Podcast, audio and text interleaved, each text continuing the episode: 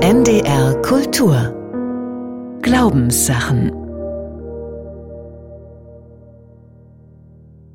Hat die Vorstellung vom Paradies noch einen Sinn?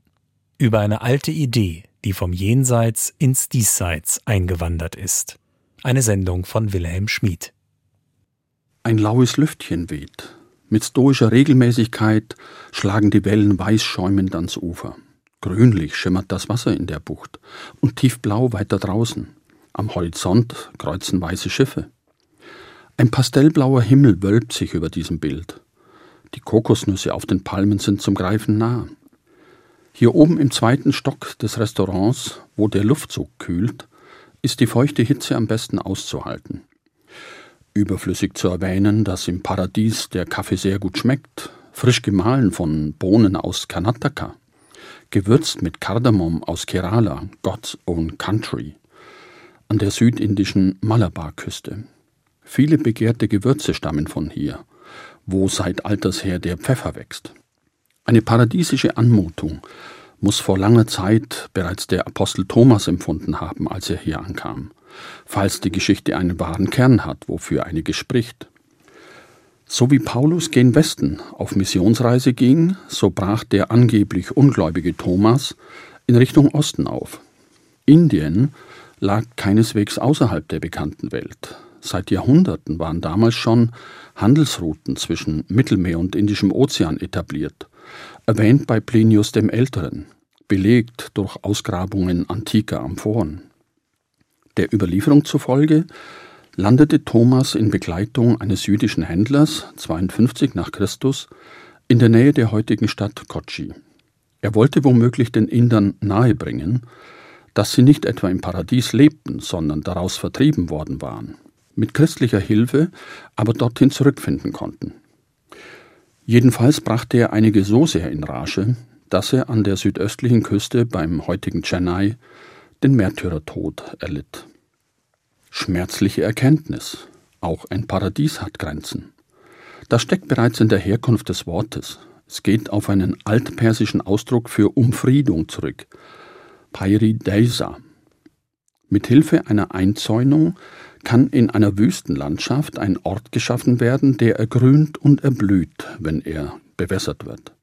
Bäume spenden Schatten, Kräuter duften, Früchte bieten Nahrung.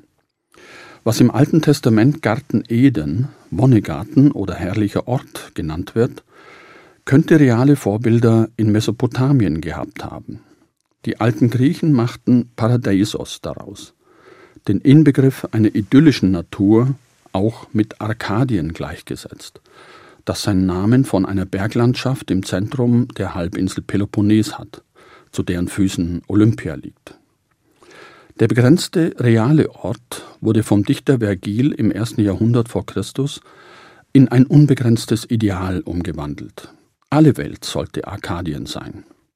Aus der Heimat der Hirten, mit einem Leben im Einklang mit der Natur, sollte die imaginäre Heimat der Dichter werden, die ihr Leben vollkommen sorglos der Kunst und der Liebe widmen. Dort, wo alles gut ist und nichts Negatives Platz hat, sollte das Paradies sein. Und wenn schon nicht der Wirklichkeit, so wenigstens der Möglichkeit nach. Die Idee dazu entstand aber wohl weit früher in der Menschheitsgeschichte. Mit dem Erwachen seines Bewusstseins wurde der Mensch zu dem Wesen, das nicht nur lebt, sondern auch über sein Leben nachdenkt. Als Frau und Mann stand ihm vor Augen, welche Mühsal, Not, Verletzlichkeit, Krankheit und Endlichkeit mit dem Dasein einhergeht. Sie erkannten, dass sie nackt waren, heißt es in der Geschichte der Vertreibung aus dem Paradies im ersten Buch Mose 3, 7. Ungeschützt den Widrigkeiten des Lebens ausgesetzt und in diesem Sinne nackt waren die Menschen zuvor auch schon. Aber nun wurde es ihnen bewusst. Der Zustand einer glücklichen Unbekümmertheit fand ein brüskes Ende. Das symbolisiert der Biss in die Frucht vom Baum der Erkenntnis. Eine Entscheidung war das eher nicht, es geschah einfach. Die Trauer über den verlorenen Urzustand der Unbewusstheit mündete in die Sehnsucht, ihn wiederzugewinnen. Da das aber im wirklichen Leben nicht mehr möglich war, musste der Traum in ein Jenseits ausgelagert werden. Vielleicht nach dem Tod war all das wieder zu haben. Das Glück, das Freisein von Schmerz und Leid, die Unsterblichkeit. Seither glauben Menschen daran, dass es ein solches Paradies geben muss, zumindest außerhalb von Raum und Zeit. Wirkungsmächtig wurde die Idee von einem jenseitigen Leben durch dessen fortwährende Ausgestaltung in Bildern und Geschichten. So kam es zu den Paradiesvorstellungen in den verschiedenen Kulturen und Zeiten. Die alten Griechen und Römer bewunderten die Götter, die sich in paradiesischen Landschaften tummeln konnten. Die Christen träumten vom Reich Gottes, das Augustinus im 5. Jahrhundert als Gegenbild zum irdischen Staat entwarf. Die Menschen der Renaissance wünschten sich das goldene Zeitalter Arkadiens zurück. So entschieden können Menschen in jener Welt ihre Heimstatt finden, dass sie die Welt, in der sie wirklich leben, geringschätzen, ja sogar verachten. Dabei fällt auf, wie diesseitig und sinnlich die Vorstellungen vom Paradies meist ausstaffiert sind, mit und ohne religiöse Motivation. Im 14. Jahrhundert beschrieb Dante in der göttlichen Komödie das Paradies als einen Ort der Liebe zu seiner Beatrice, von der unklar bleibt, ob sie real oder ein Ideal ist. Die Voraussetzung dafür, ein weltliches Paradies für realisierbar zu halten, schufen die Aufklärer im 18. Jahrhundert. Sie attackierten das Versprechen eines jenseitigen Paradieses, um Verbesserungen im Diesseits möglich zu machen. In ihren Augen hatten sich die Menschen gedanklich zu lange im Jenseits beheimatet und alle Hoffnung für das Diesseits fahren lassen, das ihnen fremd geworden war. Vom Versprechen eines Paradieses auf Erden ließen sich viele überzeugen. Die Moderne bezog ihre Dynamik daraus.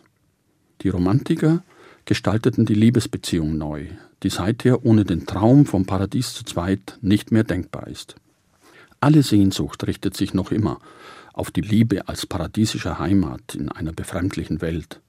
Niemand will lange auf die Erfüllung warten, niemand wahrhaben, dass auch diesem Paradies Grenzen gesetzt sind, und sei es nur mit einem unparadiesischen Alltag.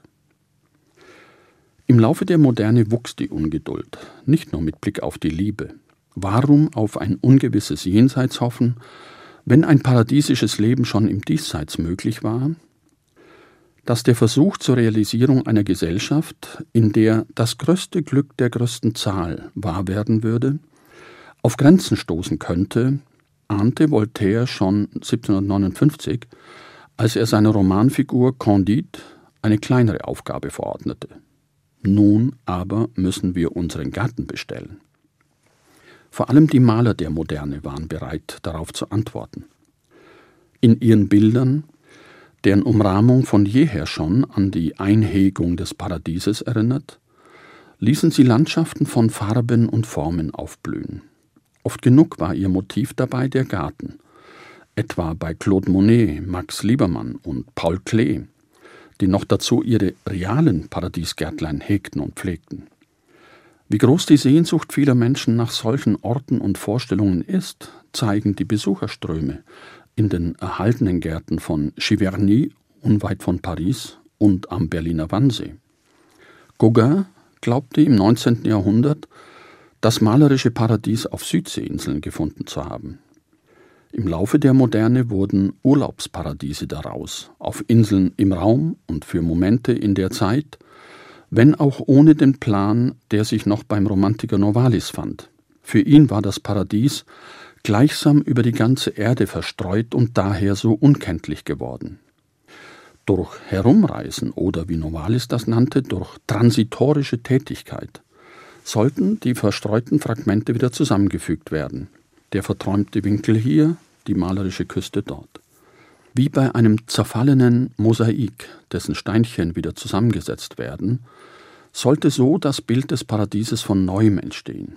Aus den vielen Heimaten, die unterwegs gefunden werden, könnte eine Heimat hervorgehen, zu der die ganze Welt wird, ein farbenfroher, paradiesischer Ort im Kontrast zur Schwärze des Alls. Während heutzutage in den Kirchen immer seltener von einem jenseitigen Paradies die Rede ist, besetzen diesseitige Angebote immer ungenierter den Begriff.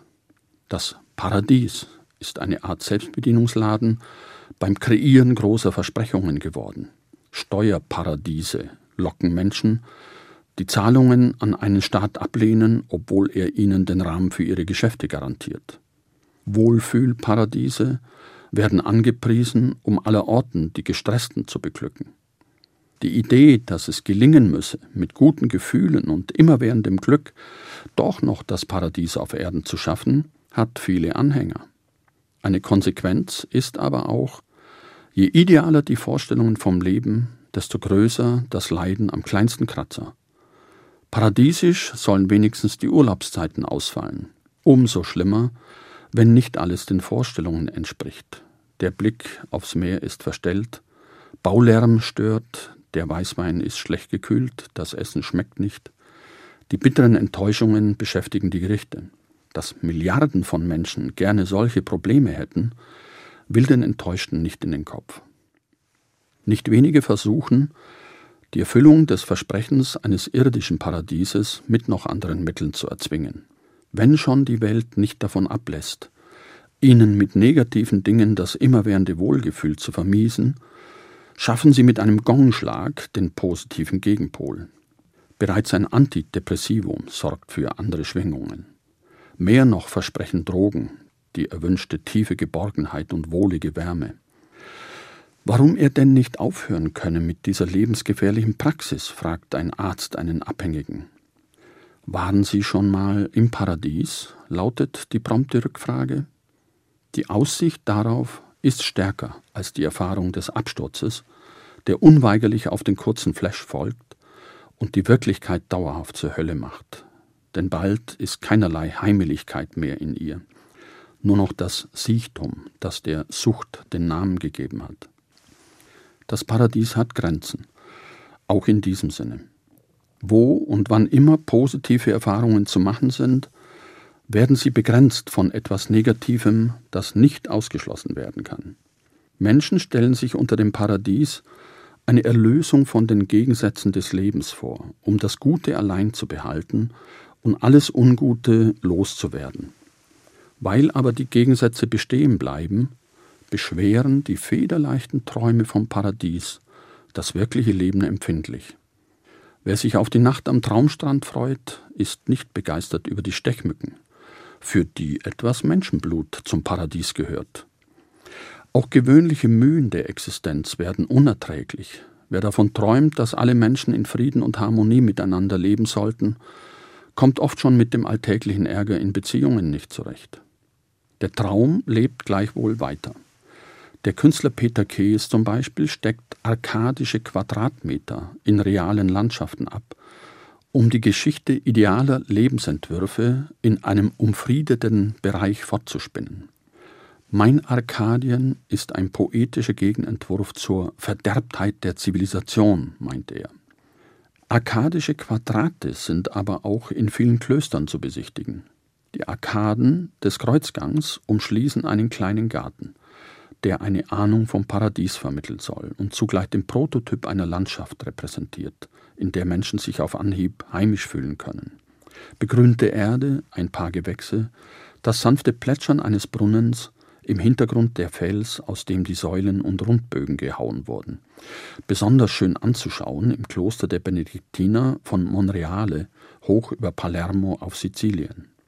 Bis zur Ankunft des Herrn wölbt sich darüber der Himmel, dessen Blau für die Unendlichkeit und dessen Licht für das göttliche Fluidum steht, das alles durchdringt. Was aber geschieht, wenn die monastische Existenz in ihrer paradiesischen Abgeschiedenheit der modernen Realität ausgesetzt wird, die das Paradies ins Diesseits holen wollte, spielte 2002 die melancholische Filmkomödie von Soltan Spirandelli durch, Vaya con Dios, Geh mit Gott. Die letzten Mönche des aussterbenden Ordens der Kantorianer singen in ihrem Kloster, das dem Verfall preisgegeben ist, ein letztes sakrales Tu solus, du allein. Die volltönenden georgischen Gesänge stellten immer schon Anklänge ans Paradies dar. Aber die Moderne pocht jetzt buchstäblich an die Kirchentür und will, wie üblich, Geschäfte machen. Das Klostergrundstück soll verkauft werden. Die Mönche müssen hinaus in die Welt, die sie nicht recht kennen, und geraten prompt beinahe unter die Räder der modernen Maschinen, die ungleich schneller sind, als sie reagieren können. Ich kann nur singen und beten, sagt der jüngere Mönch Arbo. Ich weiß die falschen Dinge. Als ihm die weltliche Paradieserfahrung der Verliebtheit widerfährt, stellt sich für ihn die Gretchenfrage, Mönch bleiben oder nicht. Wir haben nun mal dieses Leben gewählt, mahnt der ältere Bruder den Jüngeren, der jedoch bestreitet, jemals eine Wahl gehabt zu haben. Erste Umarmung, erster scheuer Kuss, eine Leidenschaft nimmt ihren Lauf, wie nur langjährige Keuschheit sie hervorbringen kann. Freudig wagt er, der aus der Vormoderne kommt, sich weit in die Moderne vor, während seine geliebte Chiara, die in der Moderne beheimatet ist, ihr vormodernes Herz wiederentdeckt. Und so werden die Kulturen miteinander intim, ohne jede Reue. Die Liebe stellt die vormodernen Bindungen wieder her, die von der Dynamik der modernen Welt auseinandergerissen worden sind. Sie ist ein heiterer Gruß aus dem Paradies, dessen tiefen Sinn und weiten Raum sie in sich trägt. Hat die Vorstellung vom Paradies jedoch noch einen Sinn, wenn es nur diesseitig verstanden wird? Auf viele unterschiedliche Arten ist das Paradies in den Köpfen, seit Köpfe es als Gegenbild zu einer unparadiesischen Wirklichkeit erfunden haben. Es wird als Kontrastmittel gebraucht, als Traum vom Guten, um das Ungute und Unschöne besser zu bewältigen. Es könnte aber sein, dass das Paradies gar kein Gegenbild ist, keine bloße Projektion eines angenehmen Wunschzustands. Überraschenderweise könnte es auch eine Realität sein. Ein reines Sein könnte darunter verstanden werden, das allem Dasein zugrunde liegt.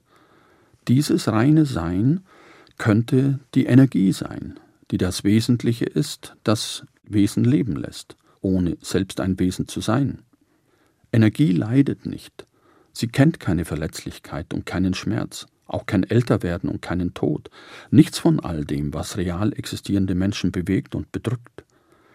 Das könnte als absolute Heimat von allem und jedem verstanden werden, als ein ungeborenes, ungewordenes, unerschaffenes, ungeformtes, wie es in Udana, einem frühen buddhistischen Text im Pali-Kanon heißt. Gerade Menschen, für die der Tod in Sichtweite kommt, sprechen davon, dass sie ein solches Sein tief in sich spüren, das nicht an das vergängliche Ich gebunden ist. Kann das beim Abschied von der relativen Heimat im Diesseits ein Trost sein? 40 Jahre vor dem Erlebnis an der Malabarküste durfte ich schon einmal in Indien probeweise ins Paradies eintauchen. Wir wohnten am damaligen Traumstrand von Goa in einer einfachen Hütte, unmöbliert. Es fehlte an nichts. Pralle Sonne, blauer Himmel, türkisfarbenes Meer, weicher Sand, Kokospalmen. Nach drei Tagen hielt ich es nicht mehr aus. Ich wollte zurück ins wahre Leben. Einfach aussteigen, sofort. Hoch im Norden zwischen Ausläufern des Himalaya, im abgelegenen Manali-Tal, nur über halsbrecherische Pässe zu erreichen, fand ich doch noch ein Paradieswinkel. Ich wusste nicht, dass James Hilton in seinem Roman Lost Horizon von 1933 ein solches Tal mit dem Fantasienamen Shangri-La als paradiesischen Ort bezeichnet hatte, angelehnt an den tibetischen Mythos von einem Land namens Shambhala. Der süße Duft von Zedernholz, mit dem die Einheimischen ihre Häuser heizten, blieb mir in der Nase. Ein kalter Gebirgsbach rauschte unter hohen Bäumen dahin. Heiße Quellen luden zum Baden ein. Der äußeren Schönheit entsprach ein innerer Frieden, den ich seither in mir spüre, wenn ich mich an diese Landschaft erinnere. Aber ich verzichte darauf, dorthin zurückzukehren. Der räumlich und zeitlich ferne Ort ist sicherlich längst ein anderer geworden. Auch dieses Paradies wäre verloren, könnte ich es nicht tief in mir bewahren. Hat die Vorstellung vom Paradies noch einen Sinn? Über eine alte Idee, die vom Jenseits ins Diesseits eingewandert ist. Sie hörten eine Sendung von Wilhelm Schmid. Zu hören und nachzulesen im Internet unter ndr.de-kultur und auch in der ARD Audiothek. Am kommenden Sonntag in den Glaubenssachen das hohe Lied der Liebe, poetischer Zauber, Mysterium oder religiöses Gleichnis? NDR Kultur